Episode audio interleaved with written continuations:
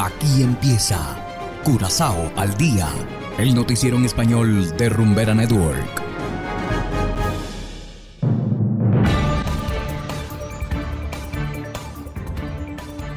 Una muy feliz tarde, estimados oyentes de Rumbera Network 107.9 FM. Igualmente saludamos a quienes nos escuchan en formato podcast a través de noticiascurazao.com. Hoy es lunes 24 de octubre de 2022 y a continuación los titulares. Nueva muerte en accidente de tránsito. Robo de cables eléctricos vuelve a ser un problema. Holanda y Venezuela vuelven a hablar sobre las fronteras con Aruba, Curazao y Bonaire. Y en internacionales, Ucrania intensifica su esfuerzo militar frente al apoyo iraní a Rusia. Esto es Curazao al día con Ángel Van Delden.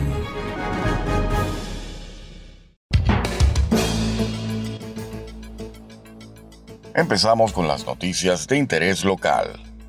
Un hombre de 74 años murió en un grave accidente de tránsito en la mañana de ayer. El fatal accidente tuvo lugar en el tramo de Schottehatweg, situado frente al post 5 de la refinería. Un total de tres autos estuvieron involucrados en este accidente. Según la policía, una de las personas involucradas no se dio el paso y el auto chocó contra otro vehículo. El conductor perdió el control e impactó con un auto que estaba parado en el semáforo. El ciudadano Regnal Feliciano Francisca murió producto del duro golpe. Otro automovilista resultó herido y fue trasladado al hospital para recibir atención médica. Y continuamos con las noticias locales. El robo de cables de energía está aumentando nuevamente. La semana pasada, personas desconocidas hicieron de las suyas dos veces en Roy Santu. Como resultado, unas 100 casas quedaron sin electricidad, informó Aqualectra. La empresa de servicios públicos lamenta las molestias ocasionadas en los domicilios. Aqualectra también advierte que los perpetradores ponen en peligro sus propias vidas. Según la empresa gubernamental, el robo de cables eléctricos no había ocurrido en Curazao desde hace mucho tiempo. Mientras tanto, los robos ya han sido denunciados a la policía. Y seguimos con las noticias. Los gobiernos de Venezuela y Holanda evaluaron la semana pasada la cooperación fronteriza entre las islas de Aruba, Bonaire y Curazao.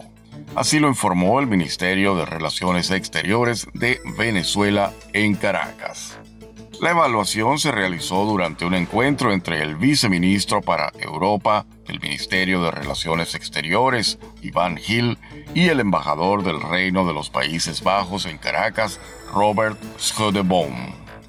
En un comunicado, el ministerio aseguró que los diplomáticos han evaluado las relaciones bilaterales y los aspectos relacionados con la frontera común sin brindar más detalles. Hill señaló que ambos países continúan trabajando en propuestas para fortalecer la relación y abordar temas geopolíticos globales y regionales. Mientras tanto, la frontera continúa cerrada. Hacemos ahora una pequeña pausa y enseguida volvemos con más de Curazao al día. ¿Y cómo bailas tú eso, bebé? Cuando tú me besas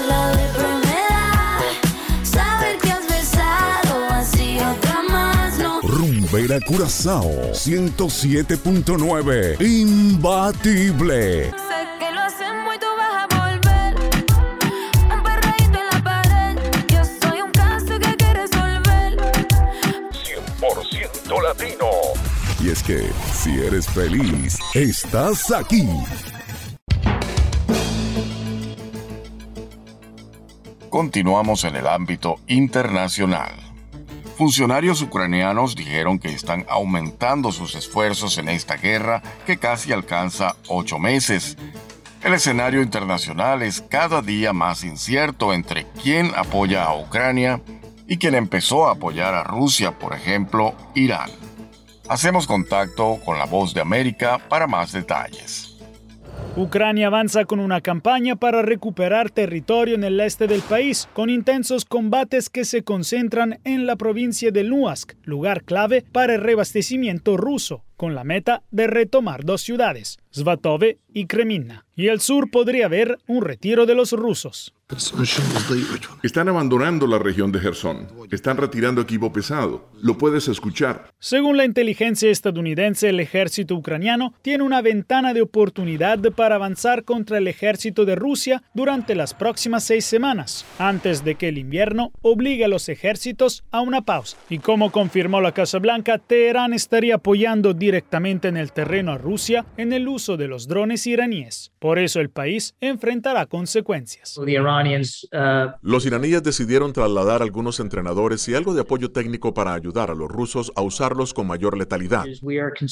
Nos preocupa que Rusia también puede intentar adquirir armas convencionales avanzadas de Irán, como misiles tierra a tierra. Mientras una delegación bipartidista del Congreso viajó a Ucrania, el principal republicano en la Cámara de Representantes dijo que si su partido gana las elecciones, podría ser más difícil para el presidente Biden obtener ayuda para reforzar la defensa de Kiev contra Rusia. Creo que la gente va a estar sentada en una recesión y no van a escribir un cheque en blanco a Ucrania. El presidente Joe Biden expresó preocupación frente a este posible cambio de política sobre Ucrania. La situación en Ucrania se discutió este viernes durante conversaciones telefónicas entre el ministro de Defensa ruso Sergei Shoigu y el jefe del Pentágono Lloyd Austin.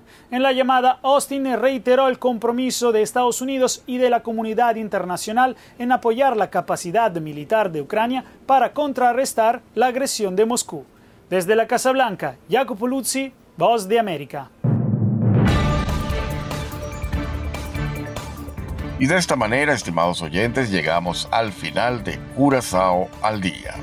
Trabajamos para ustedes Saberio Ortega en el control técnico y ante los micrófonos Ángel Van Delden.